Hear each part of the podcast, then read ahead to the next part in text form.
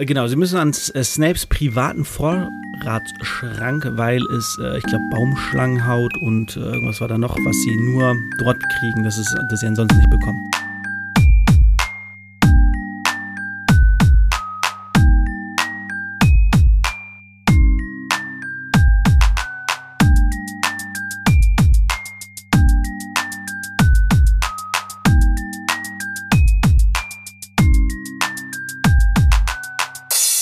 Was geht ab, Leute? Herzlich willkommen zu Potters philosophischem Podcast-Programm. Mein Name ist David Digamierozbeng und wir befinden uns in Kapitel 10 von Harry Potter und die Kammer des Schreckens. Das Kapitel heißt Der besessene Klatscher. Auf Englisch The Rock Blotcher. Ein Kapitel, in dem eigentlich äh, viel passiert, aber auch nicht. Also, ich werde es ein bisschen abkürzen, weil das Quidditch-Spiel, was darin stattfindet, ähm, ja, das breche ich runter, da werde ich euch jetzt keine Einzelheiten erzählen. Nicht viele Einzelheiten. Wir haben ja aufgehört damit, dass die drei, also Harry, Hermine und Ron, Malfoy ausfragen wollen. Genau, sie verdächtigen Malfoy, der Hüter, der, der, der, der Öffner der Kammer des Schreckens zu sein, also der Erbe von Slytherin, da sein Vater ja auch in Slytherin war und wahrscheinlich die ganze Familie und deswegen ist es relativ naheliegend und er hasst Schlammblütler, also klar, ist ein, ist ein Schluss, auf den würde ich wahrscheinlich auch kommen mit zwölf, dass der das war. Würde man wahrscheinlich auch wenn man älter ist auch. Ne? Also ist schon, genau, sie brauchen ein Buch aus einer Abteilung, aus der verbotenen Abteilung des der Bibliothek. Wir erinnern uns an das erste Buch, da gab es eine verbotene Abteilung der Bibliothek. Dort hat Harry mit einem mit seinem Tarnumhang, der bis jetzt überhaupt noch nicht zum Einsatz kam, ein Buch gesucht, das äh, etwas über Nicholas Flamel verriet. Jetzt müssen sie in diesen Teil, um ein Buch zu holen, das heißt höchst potente Zaubertränke und dort ist das Rezept drin für einen Vielsafttrank. An dieses Buch kommen sie legal, aber nur, wenn sie die Unterschrift eines Lehrers haben und sie haben sich überlegt, okay, wer könnte das sein? Ich frage mich, warum zieht Harry nicht den Tarnumhang an? schleicht sich nachts rein oder warum zieht Hermine nicht den Tarnumhang an, schleicht sich nachts in die Abteilung und schreibt es einfach ab. Wäre jetzt irgendwie ein bisschen einfacher als äh, einen Professor zu fragen. Aber sie haben natürlich einen super dummen Professor, der alles unterschreibt, was man, man nicht schnell genug von ihm wegzieht, nämlich Professor Lockhart. Hermine schmeichelt ihn ein bisschen, Harry äh, hilft ihm sogar im Unterricht. Wenn Lockhart im Unterricht also es gab ja diesen Katastrophenunterricht mit den Wichteln, wo alles daneben gegangen ist und seitdem fährt Lockhart so eine ruhigere Schiene und erzählt er aus seinen Büchern und führt manchmal kleine Theaterstücke auf mit den Inhalten seiner Bücher, also Geschichten über sich und äh, Harry darf dort oft als äh, Nebenbesetzung agieren. Und normalerweise macht er das nicht so gern, aber diesmal macht er es sehr gerne und sehr gut. Lockhart lobt ihn. Tolle Darstellung, Harry. Super gemacht. Ganz, ganz super. Danach fragen sie ihn halt, oh, du äh, hier. Also Hermine fragt ihn, sagt, hier, ich habe da was gehört aus ihrem Buch, das und dies und jenes hier. Und dann ist er total fasziniert. Ja, ja, ja, genau. Mhm, ja, und dann unterschreibt er das halt einfach, hat das Ding nicht mal gelesen, wo Ron sich auch drüber aufregt, sagt, ist das sein Ernst? Der kann es doch nicht einfach irgendwas unterschreiben als Lehrer. Der hat ja auch irgendwie eine Verantwortung. Naja, das war locker relativ, relativ egal. Sie holen sich also das Buch, Hermine gibt Madame Pinsters, sie prüft es auf die Echtheit und das sieht man, okay, man hätte die Unterschrift zum Beispiel schon mal nicht fälschen können, das wäre aufgefallen. Sie holen sich das Buch, gucken es an, sie verziehen sich dafür in das Klo der maulenden Myrte, weil da ist halt nie jemand, scheinbar wirklich nie jemand, auch keine Erstklässler, die sich dahin verirren. Also chillen sie sich da in der Kabine und lesen das. Man darf, im Film ist es ein bisschen so, da ist natürlich noch ein bisschen weirder, dass sie das so mitten im Klo macht. Also wirklich, wenn du reinkommst, aus der Sehne auch noch reingehst, dass du dich einmal umguckst und siehst, oh, da kocht jemand einen Zaubertrank, was geht ab? Im Buch ist es so, dass Hermine ein Feuer in der Toilettenschüssel macht und über der Toilettenschüssel den Trank kocht hinten in der Ecke oder in einen, einen der Kabinen. Also quasi ziehst die Tür zu und keiner kann rein, wahrscheinlich verschließen, verschließen die es auch, wenn sie gehen oder so, ne? Und der Trank muss halt auch ewig lange köcheln und so, also passt alles. Sie sehen die Zutatenliste an und dann merken sie, oh, äh, ja, manche Sachen sind so, manche so, hm, schwierig. Hermine ist auf jeden Fall, sagt, das ist der schwierigste, den ich je gesehen habe. Ist jetzt halt auch nicht so aussagekräftig, wenn das eine Zweitklässlerin sagt, ne? Aber gut, ist Hermine. Hermine hat wahrscheinlich auch schon Zaubertränke gesehen, Rezepte gesehen für Zaubertränke der höheren Stufen. Sie, allerdings stellen sie fest, dass sie bei zwei Zutaten an Snapes Schrank müssen. Genau, sie müssen an äh, Snapes privaten Vorratsschrank, weil es, äh, ich glaube, Baumschlangenhaut und äh, irgendwas war da noch, was sie nur dort kriegen, das, ist, das sie ansonsten nicht bekommen. Also sie brauchen also ungefähr, ich glaube, drei oder vier Monate, hat sie gesagt, so ungefähr bis Weihnachten. Zum Glück so lange, denn da passt es perfekt in die Geschichte. ne, genau, sie brauchen ungefähr so bis Weihnachten, also bis Dezember. Dann ist der Trank fertig. Jetzt hat Harry aber erstmal ein anderes Problem, denn er muss Quidditch spielen. Quidditch spielt er eigentlich gerne, aber sie müssen gegen Slytherin ran. Und Slytherin hat ja die Nimbus 2001er. Die crossesten, die crossesten Run-Brazen, die es auf der Welt gibt. Das Spiel ist auch dementsprechend, ähm, ja, die Slytherin machen sie nass. Äh, allerdings kommt relativ schnell noch ein, ein anderes Problem dazu, nämlich ein Klatscher verfolgt Harry. Also der fliegt auf ihn zu, Fred kommt, haut ihn weg, sagt, alles klar, Harry, yo, alles gut fliegt weg, kommt der Klatscher wieder. So geht das das ganze Spiel. Fred und George sind irgendwann nur noch damit beschäftigt, diesen Klatscher von Harry fernzuhalten. Was schlecht ist, denn in der Zeit ähm, ballern die Slytherin natürlich noch mehr rein, wenn die Treiber auch noch von äh, Gryffindor fehlen. Wood holt daraufhin eine kleine Besprechung sagt, was, was ist denn hier los, Sammer? Ich glaube, es regnet auch sehr stark, ne? Ist auf jeden Fall sehr schlechtes Wetter. Im Film war ja strahlender Sonnenschein, im, im Buch ist da recht schlechtes Wetter, es regnet, glaube ich. Harry sagt dann, okay, Fred George, so geht das nicht. Ihr müsst irgendwie auch an die anderen, auf die anderen aufpassen. Ich mache das alleine. Ich kann, ich habe keinen Überblick, ich sehe nichts, ich krieg nichts mit, wenn ihr die ganze Zeit um mich rumschwört. So. Na, okay. Dann geht's ab. Harry äh, probiert dem Klatscher auszuweichen. Draco hat offensichtlich keine Ahnung von den Filmen der 80er und gibt Harry die coole Bezeichnung Scarface. What up, Scarface? Also im Englischen, im Deutschen sagt er Narbengesicht. Macht sich so ein bisschen über ihn lustig, weil er ausweicht. Äh, Harry sieht dann aber den Schnatz und sie rasen drauf zu.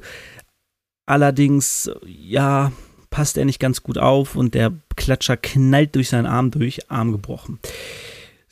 Draco ist aber der schlechteste Sucher auf der Welt und deswegen sieht er nicht, wie der Schnatz oder merkt nicht, wie der Schnatz über seinem Ohr fliegt. Harry sieht das, schießt auf äh, Draco zu und schnappt sich den Schnatz. Aber sie haben gewonnen, 150 Punkte bringt der Schnatz hier ein. Ja, nach dem Spiel landet er auf dem Boden, ist völlig fertig. Ich glaube, im Film lässt Termine diesen Klatscher explodieren, ne? Völlig weird. Äh, Im Buch ist es so, dass, dass Fred und George den einfangen und dann in die Kiste sperren. Äh, Madame, äh, nicht Madame, Madame na, wie heißt sie denn? Madame Hooch bringt dann halt die Kiste weg. Wahrscheinlich äh, entzaubert sie dann den. Aber was jetzt mit dem Klatscher so genau war, weiß keiner. Ich vermute natürlich, es waren die Slytherin. Harry liegt also am Boden, ist völlig am Arsch, sagt sich, äh, gar nicht mehr. Und dann kommt Gilderoy Lockhart. Oh, Moment. Oh, ein gebrochener Arm? Mach ich schnell. Und Harry, nein, nein, nein, nein, sie nicht. Nee, ich gehe hoch zum Krankenflügel. Alles cool, ist gut. Ich, ich gehe kurz zum Krankenflügel, Madame Pomfrey kein Problem. Ja, habe ich schon tausendmal gemacht, zaubert. Ja, und dann hat Harry halt keine Schmerzen mehr im Arm. Allerdings spielt er auch kein Arm mehr. Also ähm, der Arm ist halt, ist halt leer. Da sind keine Knochen mehr drin. Das ist wirklich, wie so, es wird beschrieben wie so ein, ähm, wie so ein Gummihandschuh. So ein voll, voll gestopft, so ein voll gefüllter Gummihandschuh, der so voll mit Gummi ist, der einfach so, so labbelt. Richtig eklig. Im Film ist auch ganz gut dargestellt, finde ich, wie die Hand so, so in die falsche Richtung klappt. Also da, wo es eigentlich nicht hinklappen sollte und dann so nach vorne so. Fand ich immer ganz schön. Harry hat also keine Knochen mehr im Arm. Eine Sache, die nebenbei auch noch passiert, ist, dass Colin Greevy natürlich ankommt und Bilder von Harry machen will, als er keine Knochen mehr im Arm hat und dann sagt Harry, ey, nee, Colin, jetzt keine Fotos, echt, hau ab. So ein bisschen, bisschen genervt. Harry liegt dann im Krankenflügel, Madame Pomfrey sagt, sag mal, hackt's oder was? So ein Knochenbruch, das mache ich dir in zwei Minuten. Nachwachsen lassen dauert ein paar Stunden. So, du musst über Nacht hier bleiben, du kriegst einen Saft und dann wachsen die nach. Wird nicht schön sein, wird ganz schön wehtun. Nacht wird nicht schön für dich. Harry wacht also in der Nacht auf, allerdings scheinbar nicht, weil das weh tut. Ich meine, es tut auch weh, er wacht auf und es tut weh. Aber scheinbar ist da noch jemand. Es ist Dobby, der Dobmeister. Zu Harry sagt, ja, du hättest zu Hause bleiben sollen, dann würde es dir jetzt gut gehen. Und Harry sagt, hä? Und dann meinte er, ja, der, ich dachte, dein Klatscher vertreibt ihn. Also, Moment mal, wie dein Klatscher. Und dann kommt raus, Dobby ist verantwortlich dafür, dass Ron und Harry nicht, äh, genau, Ron und Harry nicht durchs Gleis gekommen sind. Er hat irgendwie die Absperrung gemacht. Und er hat auch dafür gesorgt, dass der Klatscher Harry töten möchte. Genau, dann reden sie so ein bisschen drüber. Harry, ähm, Dobby erklärt Harry nochmal, wie das so mit den Kleidern ist. Und dass sobald er Kleider geschenkt kriegt, er frei ist und äh, kein Sklave mehr ist. Er ist ein Sklave aktuell. Sklavenstatus hat er. Und genau, er bestätigt nochmal, dass es die Kammer Schreckens wirklich gibt und dass sie geöffnet wurde und dass sie früher schon einmal geöffnet wurde. Aber da darf er dann nicht mehr sagen, da haut er sich wieder selbst und tut sich weh und so. Und ja, als Harry dann mehr von ihm wissen will, verschwindet Dobby einfach. Und Dobby kann sich durch Schnipsen scheinbar, ich weiß nicht, ob er Schnips im Film schnipst, ich weiß im Buch steht eigentlich nichts. Aber Dobby kann sich auf jeden Fall dadurch ähm, ja, wegzaubern, auch innerhalb von, von Hogwarts, was später nochmal Fragen aufwirft, aber das wird auch erklärt, kein Problem. Genau, Dobby hat nämlich Schritte gehört und reinkommen Professor McGonagall, Professor Dumbledore und ja, eine Statue oder etwas sehr Steifes, das auf der Treppe, äh, auf, aufs Bett gelegt wird. Madame Pomfrey kommt hinzu und es ist Colin Greevy. Colin Greevy, McGonagall meint, er hat sich scheinbar runtergeschlichen, um Harry Potter irgendwie zu treffen, um Harry zu besuchen. Er hat seine Kamera natürlich dabei, hoch erhalten vor seinen Augen. Dumbledore öffnet sie und der Film löst sich in Rauch auf und dann sagt Dumbledore nämlich folgenden Satz. Die Kammer des Schreckens wurde wieder geöffnet. Dann sagt McGonagall, aber wer Albus? Und Dumbledore sagt, die Frage ist nicht der wer, sondern der wie. Und das sagt uns, dass Dumbledore weiß, wer die Kammer geöffnet hat. Er weiß nur nicht, wie er es macht. Das finde ich einen richtig geilen Hint, den man, der glaube ich, also der ist mir komplett durch die Lappen gegangen, als ich das das erste Mal gelesen habe. Da war ich, weiß 13 oder so, 14, 13, 14, äh, als die Filme rauskamen damals. Ne? Das war ja 2002. Genau, nach dem ersten Film habe ich angefangen, alle die ersten vier zu lesen, die gab es damals schon alle. Und ähm, genau, muss so 2002, 2003 gewesen sein, da war ich so 14, 15, 13, 14, 15. Bin ich ganz sicher. genau, das habe ich gar nicht. Aber wenn du das zweite liest, denkst du, ah, krass. Dumbledore wusste es, aber er wusste nicht wie. Und da wäre es halt auch super smart gewesen, einfach von beiden, wenn Dumbledore gesagt hätte, okay, Harry, ich weiß, wer es ist. Ich weiß nur nicht wie hilf mir. Aber da kommt etwas dazu, das wir später erst erklärt kriegen und deswegen ist Dumbledore immer so verschlossen und ich glaube, er sagt auch sonst niemanden irgendwie wirklich was und äh, ja, ist ein bisschen schwierig. Dumbledore schwierige Person, schwierige Person, aber auch cool. Ja, genau, also die Kammer des Schreckens scheint offen zu sein. Colin Greevy hat es als nächstes erwischt. Dobby ist dafür verantwortlich, dass Harry fast nicht nach Hogwarts gekommen wäre. Er ist auch dafür verantwortlich, dass der Klatschheit umlegen wollte. Äh, ich glaube, mehr hat er ihm nicht angetan, ne? Nee. Ähm, bis jetzt. Und genau, Kamera des Schreckens wurde geöffnet, wurde schon mal geöffnet und Dumbledore weiß auch von wem, aber wir halt nicht. Harry vermutet natürlich weiter Malfoy. Darum soll es aber im nächsten Kapitel auch ein bisschen mehr gehen. Im nächsten Kapitel, ah, da kommt der Duellier-Club. Das wird, das wird spannend. So, das war's auch schon mit dem Kapitel. Wie gesagt, es hat viel Inhalt, aber das Spiel ist halt ähm, recht schnell erzählt. Deswegen brauchen wir uns da jetzt gar nicht so lange aufhalten.